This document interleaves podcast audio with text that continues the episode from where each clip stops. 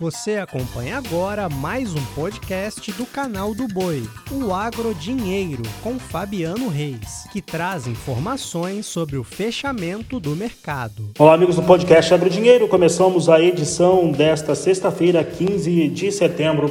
Na edição de hoje, vamos trazer uma análise da produção de etanol de milho aqui no Brasil por Francisco Queiroz, analista da Agro Itaú BBA e começamos falando sobre soja em Chicago, que derreteu hoje.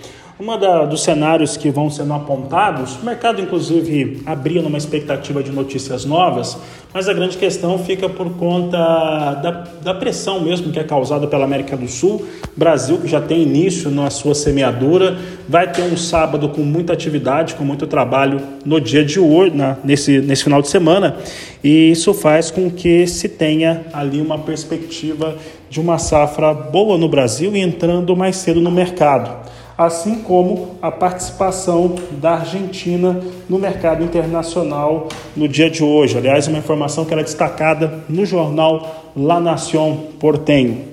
Chicago fechou com forte queda. Novembro, 13 dólares, 38 centos mais 4 bushel, queda de 1,62%.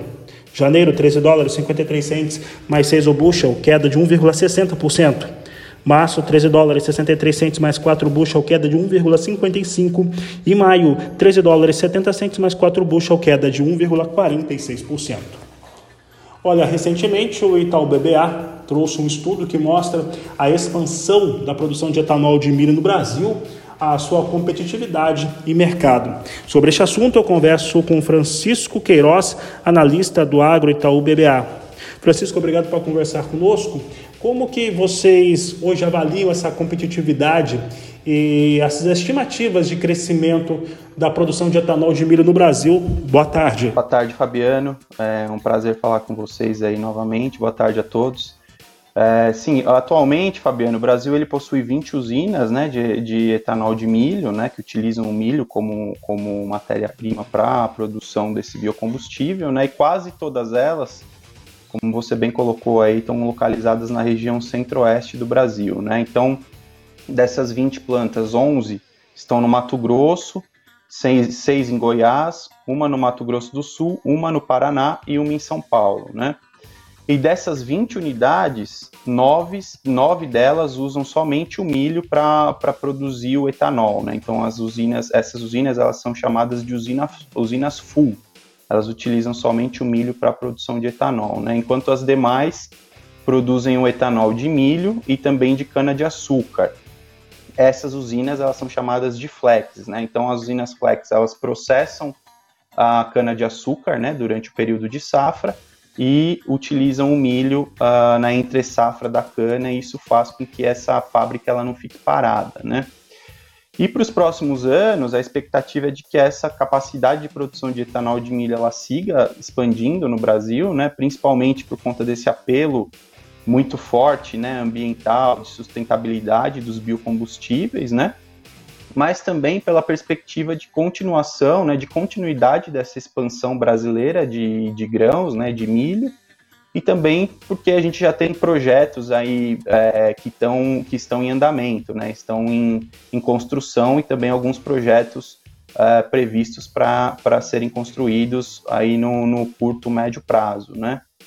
Então, hoje, segundo os dados da, da ANP, né, a gente tem oito plantas de etanol de milho que estão expandindo, né, e sete que estão sendo construídas. Né? E dessas usinas que estão em construção, dessas sete usinas, quatro são no Mato Grosso, duas no Mato Grosso do Sul e uma em São Paulo, né? Então, é, levando em conta é, todos esses investimentos que já, já estão ocorrendo, né, e, são, e estão previstos, a União, a União do Brasileira do Etanol de Milho, né, a UNEM, ela estima que essa capacidade de produção de etanol de milho no Brasil, ela deva chegar aí próximo aos 10, aos 10 bilhões de litros uh, na safra 2030-31, enquanto que para a próxima safra, né, na verdade a safra 23-24, a gente projeta aí uma produção da ordem de 5, 5 bilhões e meio de litros aqui para o Brasil, tá? Francisco, vou trazer agora algumas informações, até para que a gente tenha um contexto, telespectador também. É, nós temos essa, essa expansão do etanol de milho no Brasil. E o Centro-Oeste vai liderando esse processo. Eu estive, nas últimas vezes que eu estive no Rio Grande do Sul, por exemplo, eu conversei com algumas lideranças e um grupo de empresários que vão colocar também uma usina de etanol lá, à base de trigo, no Rio Grande do Sul, que vai inaugurar no ano de 2025. Nós temos também uma proposta do governo federal que foi enviada esta semana para a Câmara Federal, que é elevar a participação do etanol anidro na gasolina. Hoje está entre 18% e 27,5%, passar de 22% para 30%. Eu conversei com alguns deputados da bancada ruralista nessa última quinta-feira e eles disseram que vão tentar fazer passar isso a, o mais rápido possível. Então eu vou te fazer uma pergunta bem simples. Este é o melhor momento do etanol no Brasil, isso pensando em todos os tipos de, de origem que ele pode ter, é o melhor momento do etanol no Brasil, isso explica esses investimentos na, nas usinas de milho aqui no país, principalmente no Centro-Oeste?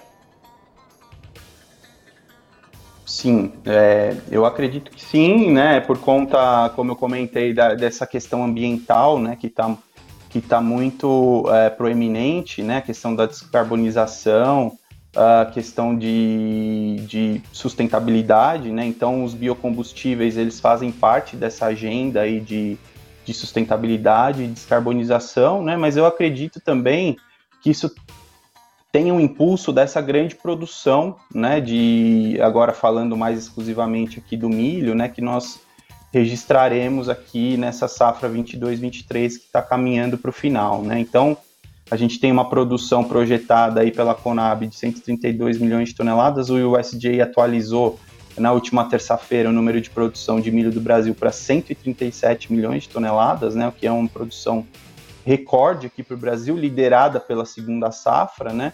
Então eu acho que tem a questão da sustentabilidade, mas tem também essa questão de, de, de desse, dessa grande produção é, do cereal que vem sendo registrada, e isso acaba estimulando também né, a, a, essa, esse desenvolvimento, enfim, essa intenção de novos projetos é, baseados aí na, na, no cereal, né, no milho. Aqui a gente tem uma, um consumo de 80 milhões de toneladas por ano, mais ou menos, de milho no Brasil. Né? 80% desse consumo vai para ração, que dá umas, um pouco mais de 60 milhões de toneladas e 10 milhões de toneladas foram para o etanol é, de milho no, na safra 22-23, né? E o restante vai para outras finalidades, basicamente consumo humano, né? Agora, quando a gente pensa nessa, nessa questão de evolução, né, de, da, da utilização do cereal para a produção de etanol, né, a gente vê um aumento é, dessa participação né, no consumo de milho é, no balanço total, né? Seja olhando do ponto de vista de produção, seja de consumo, né? Então a gente tem uma projeção aí para essa próxima safra, 23, 24, né?